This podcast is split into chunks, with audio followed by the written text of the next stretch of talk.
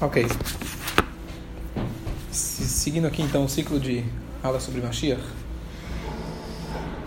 Semana passada a gente trocou algumas ideias porque é tão difícil a gente acreditar na iminência da vinda de Mashiach, a dificuldade que a gente tem.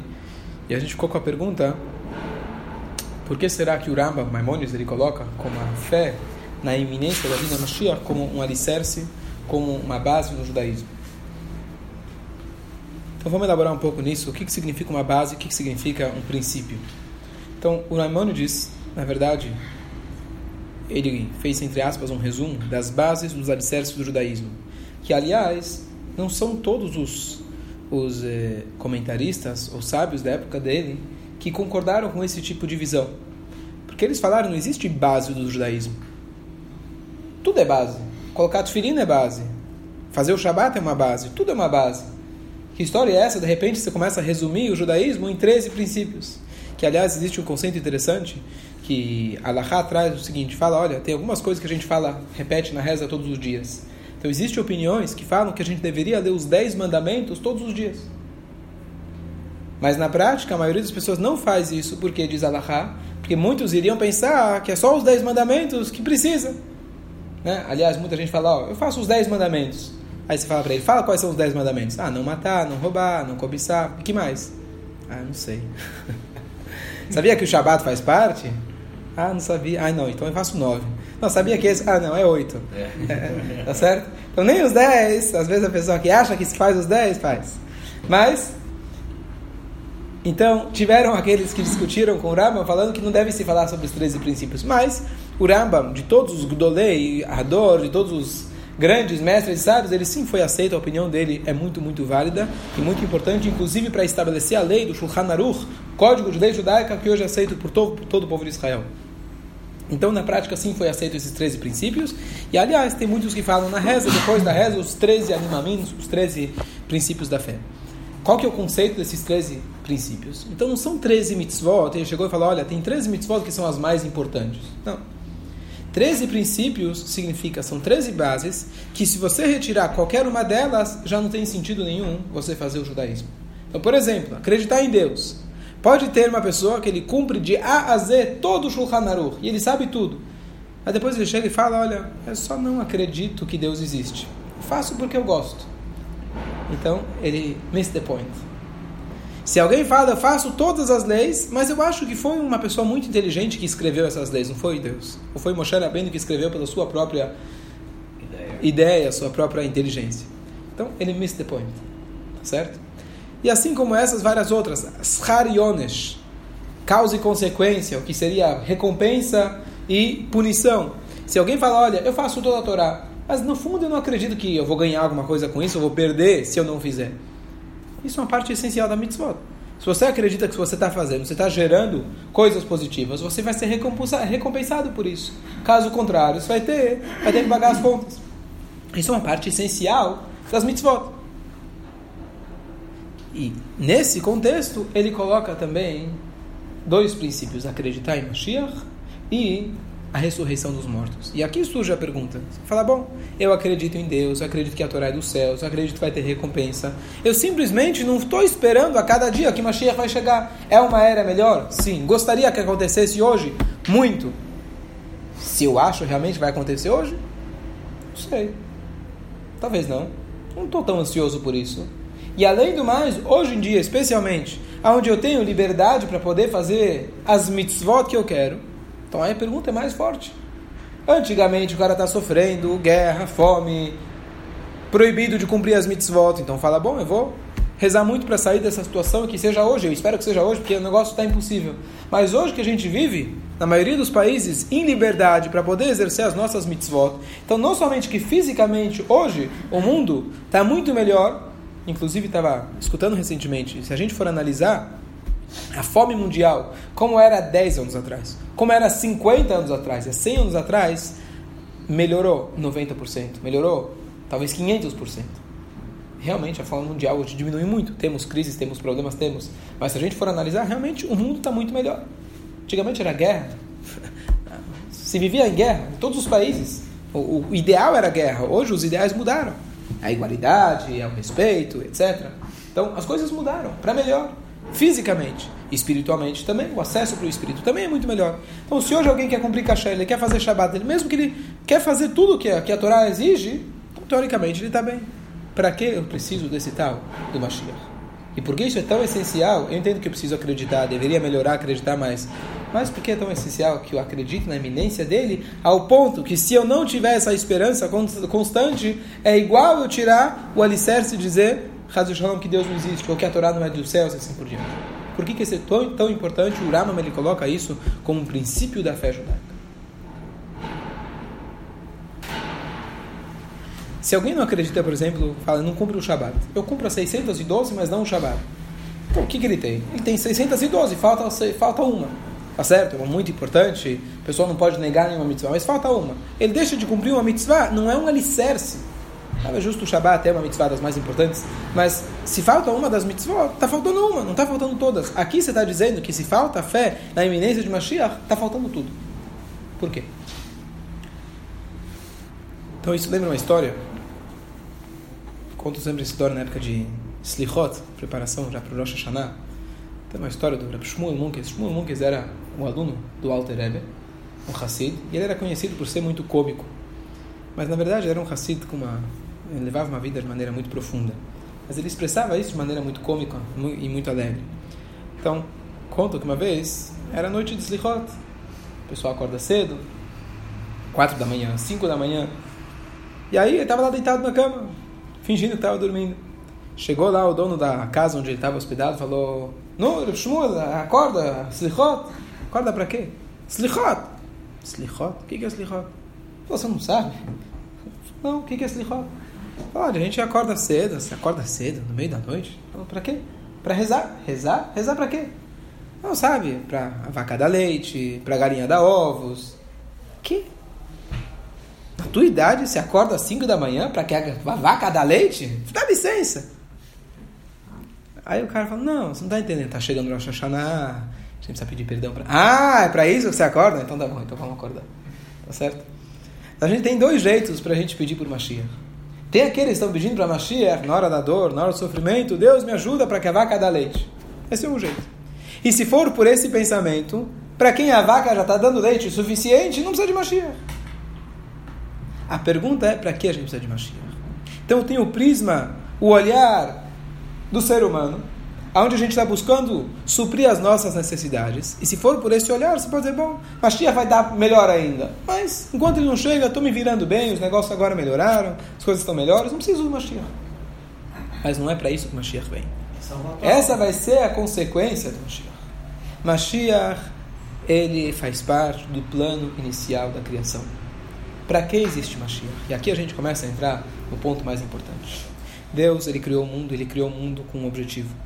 Qual é o objetivo dele ter criado o mundo? Então você olha Bereshit, primeiro Rashi, Bereshit, a Torá traz Beit Reshit, o mundo foi criado com dois propósitos, dois propósitos, Bishvil da Torá, Bishvil da Israel, para a Torá e para, o povo de Israel. Para e analisa quanto da Torá hoje é possível a gente cumprir.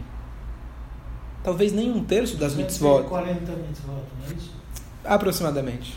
Um terço aproximadamente das mitzvot é o que a gente consegue cumprir hoje na prática. Então Deus dá uma de instrução com mil regras, você consegue cumprir talvez 30% dessas regras, no bom caso. Quantos por cento, talvez, dos judeus de fato estão cumprindo essas mitzvot? E de que maneira a gente está cumprindo essas mitzvot? Esse é o objetivo na qual Hashem criou o mundo. Para que a gente possa fazer a Torá. E fazer a Torá de maneira completa. E conseguir trazer a divindade aqui nesse mundo. Se a gente olha por esse caminho, por esse lado, você vai dizer, bom, realmente a gente está muito... Estamos precisando urgentemente de Mashiach. A gente está muito longe do plano. Contei recentemente, recentemente a história. Moshe Dayan, famoso primeiro-ministro de Israel que tinha o tapa-olho. Pegaram ele uma vez, sem contar anedota, ele estava acelerando. Israelense sabe como dirige, né? Tava, passou da velocidade. Lá, você sabe que o limite lá não é 50, mas ele conseguiu ultrapassar o limite. Foi parado por um guarda, ele, ele abaixou, já abaixou o vidro, o guarda olhou, viu que é Moshe Dayan, falou, Moshe Dayan, o senhor, você deveria ser um exemplo para nós. Como você ultrapassa o limite, o limite de velocidade desse jeito? Ele vira e fala pro policial, fala, olha, olha para mim, tá vendo que eu tenho só um olho. Você quer que eu olhe para a estrada ou para o velocímetro? A gente fica olhando no velocímetro.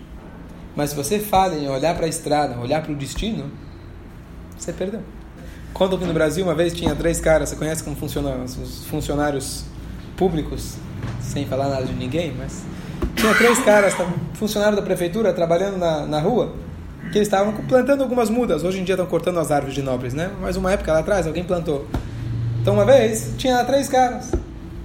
Um cavava, outro colocava sementes e o terceiro tampava os buracos. Um belo dia o cara está passando na rua, ele vê que tem dois caras lá, um cava, outro tampa. Um cava, outro tapa. Um cava, outro tapa. Ele falou: O que aconteceu? Ele falou: Olha, o cara do meio hoje estava com febre, ficou em casa. Deu uma virose, né? Então, eu vou parar de trabalhar por causa disso? Um cava e outro tapa. Um cava e outro tapa. Tá certo?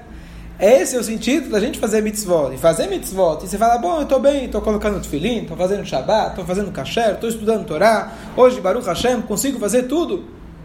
Você esqueceu o objetivo. Está deixando de plantar. Se você acha que você está completo do jeito que está, você está muito distante do destino. Falta um alicerce. Por quê?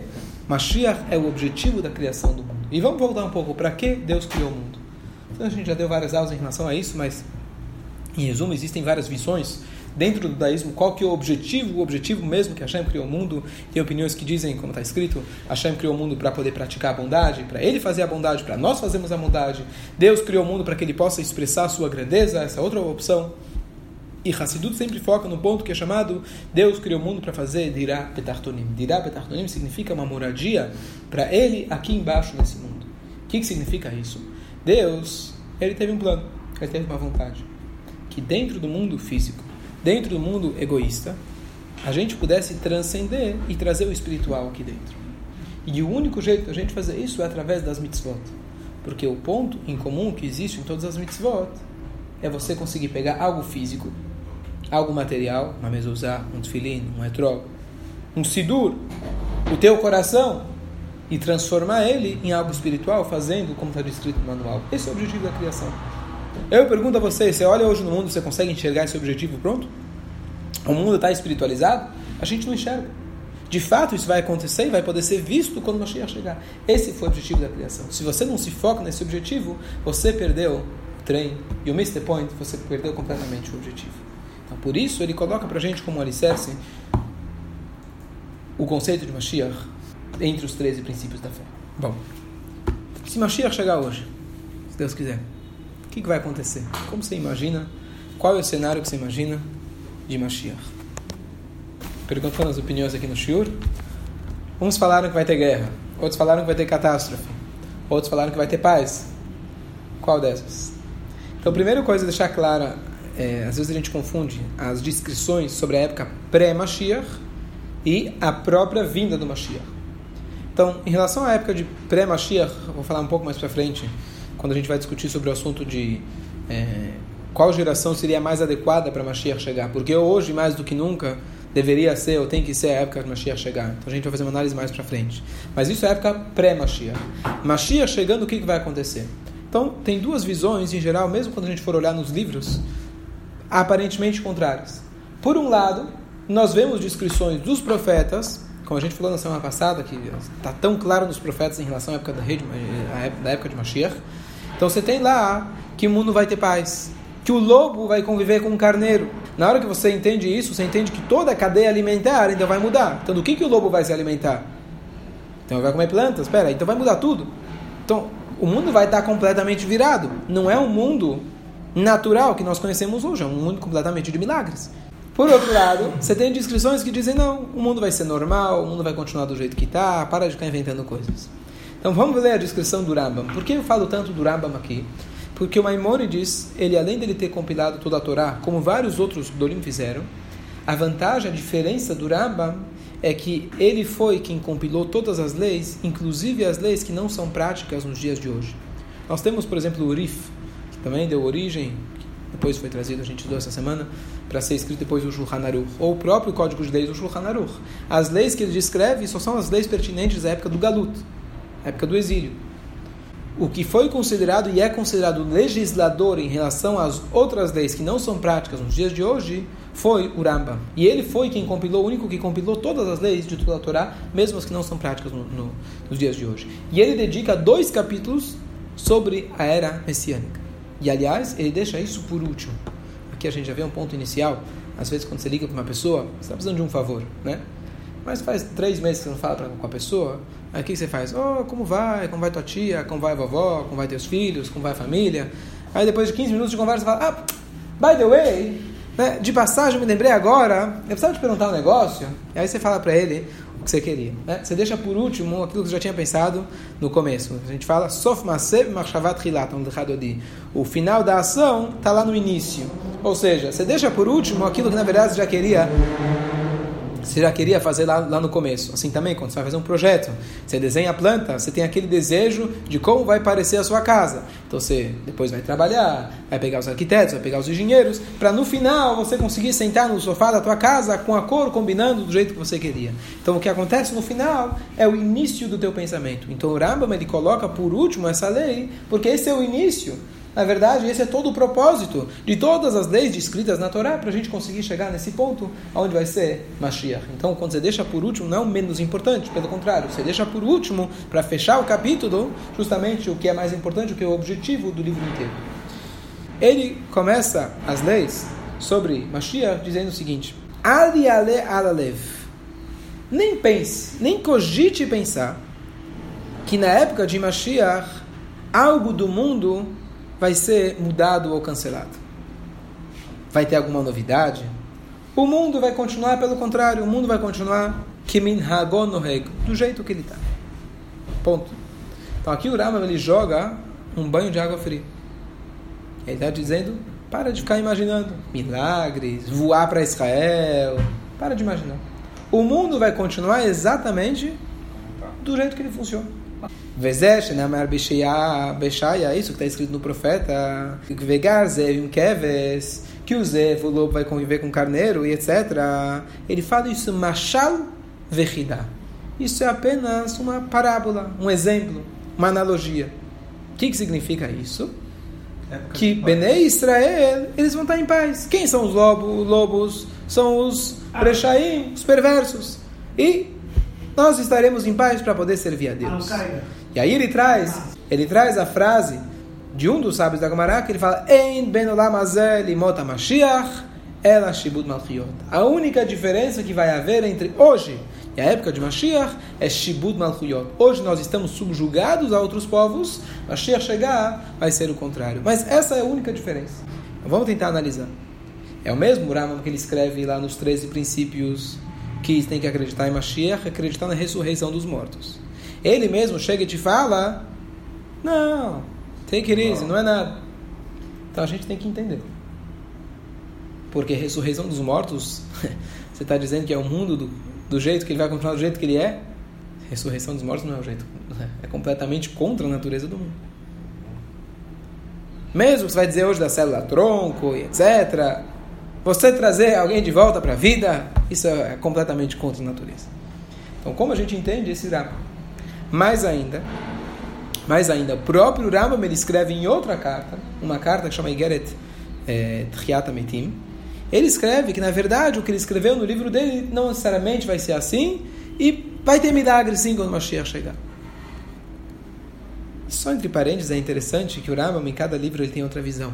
Quem conhece o Rambam escreveu vários livros. Entre eles, ele escreveu o um livro chamado é, O Guia dos Perplexos. Esse, no Guia dos Perplexos, ele tem uma analogia sobre a Torá, uma análise sobre a Torá completamente diferente dos outros livros dele. Ele viveu numa época onde começou, começou um grande, é, uma grande onda de pensadores, de filósofos. Ele, então, na época, então, muita gente estava, muitos judeus estavam abandonando a fé, tal como quando assim, começou a surgir na época das grandes descobertas científicas, então a gente começou a se ligar, muitos judeus começaram a se ligar às ciências. Na época, começaram a se ligar à filosofia. Então ele, com mais alguns outros, decidiram escrever um livro de filosofia judaica, tentando racionalizar todas as leis da Torá. Então essa é um livro que se tornou o um livro que caracteriza o Rambam. O que mais caracteriza dele é o livro de Alachot. E quando você for olhar no livro de Alachot, Mishnei Torah, os 14 livros onde ele compila toda a Torá, ele tem uma visão muito pé no chão. Não aqui de racionalizar as mitzvot, que não é o intuito, ele não está explicando as mitzvot, é simplesmente de falar como fazer as mitzvot, mas também muito pé no chão. Como você vê aqui bem claro, que ele coloca que não vai ter milagres. Mas a pergunta é: a Torá é uma só. Tem, você escreve num livro uma coisa, no outro você muda. Como funciona isso? Então aqui tem uma explicação muito importante que vai dar para a gente uma visão, uma visão profunda sobre Mashiach e aqui vai facilitar um pouco para a gente entender o que é Mashiach e acreditar que de fato isso pode acontecer. Falei no primeiro shiur, uma das grandes dificuldades da gente acreditar em Mashiach é que a gente pensa em milagres. Pensa em milagres e fala, bom, isso aqui é bom, mas quem sabe algum dia no futuro vai acontecer. Não consigo ver isso acontecendo hoje. Então, aqui vem o Rama, ele te coloca qual é o propósito de Mashiach. Mashiach significa uma época onde a gente vai poder voltar a cumprir todas as mitzvot. Esse é o objetivo de Mashiach, esse foi o objetivo da criação, esse é o objetivo da Torá ter a oportunidade de poder fazer todas as mitzvot. O que, você precisa para isso? Precisa que a maioria do povo esteja em Israel, no mínimo. Precisa ter o Beit HaMikdash. Precisa ter um rei. Aí você tem a possibilidade de fazer as várias mitzvot, de korban, de sacrifício, de reis e assim por diante. Então, é esse o objetivo de Mashiach. Ponto. E para isso, para isso, você não precisa sair do mundo. Pelo contrário, você precisa ter os pés no chão. Precisa ter um Beit HaMikdash físico, uma casa física, os animais, fisicamente falando, sem milagres. Isso você precisa ter os pés no chão. Então, é difícil acreditar que os árabes vão sair lá da mesquita? É difícil. Mas vamos dizer que, usando os termos de hoje, não é bem assim que Moshe vai fazer, mas vamos fazer um acordo de paz. Eles aceitaram. Ok, aceitaram. Não precisa de um milagre para que isso aconteça, necessariamente. Então, Mashiach vai chegar, vai conseguir, ele vai ele fazer as guerras de Hashem, vai lutar em prol da reconstrução do Beit HaMikdash e da, da, da maneira da gente poder é, é, cumprir novamente todas as mitzvot. E ele vai criar essa possibilidade para a gente ter a tranquilidade de estudar a Torá e fazer as mitzvot. Esse é o ponto crucial de Mashiach. Então, independente de como a gente vai explicar a ressurreição e o resto, nada dos milagres que a gente vai falar, se vai ter, compromete ou muda a essência de Mashiach. A essência de Mashiach é um ser humano de carne e osso, pés no chão, aqui no mundo, vai criar possibilidades para a gente poder voltar a fazer as mitzvot. E você vai pensar, isso já houve na história. Depois que o rei Davi fez as conquistas, mais ainda na época do seu filho, o rei Salomão, era um rei muito inteligente, respeitado por todos, todo mundo apreciava a sua sabedoria, ninguém atrapalhava ninguém e deixavam que o povo judeu pudesse fazer mitzvot com tranquilidade. E de certa forma, isso a gente até vê hoje em dia. A tranquilidade que nós temos, a liberdade que nós temos há uma, duas gerações atrás, era impensável. Por quantas gerações no exílio a gente já vem sofrendo por ser judeus, por fazer as mitzvot? A liberdade que nós temos hoje já é um sinal muito grande da época de Mashiach. Mashiach chegar, obviamente, vai ser completa, vai ser total. Mas aqui a gente já tem um indício muito grande e até um, um, um senso do que vai ser Mashiach. Poxa, hoje você vai, delivery, pizza em São Paulo, quem pensaria? Isso é Mashiach Zeiten, né? como se diz, época de Mashiach. Mas, de fato, a, a possibilidade que hoje, o acesso que a gente tem, é o início da nova era de Mashiach chegar. Não vai ser a pizza no telefone, pelo contrário, você não vai mais pensar na pizza, vai pensar, ah, hoje eu posso sentar e estudar o dia inteiro, vou ter mais tranquilidade, os fregueses pagaram as contas, mas é a possibilidade no mundo físico da gente poder voltar a fazer as mitzvot. Então a gente vai ficar com a pergunta, então como a gente explica então a ressurreição dos mortos? Como a gente explica os milagres que de certa forma também estão descritos? Como vai ser? Será que a gente vai sair voando? Será que a gente vai continuar nesse mundo físico para sempre? Então, isso a gente vai deixar, se Deus quiser, para próximo capítulo.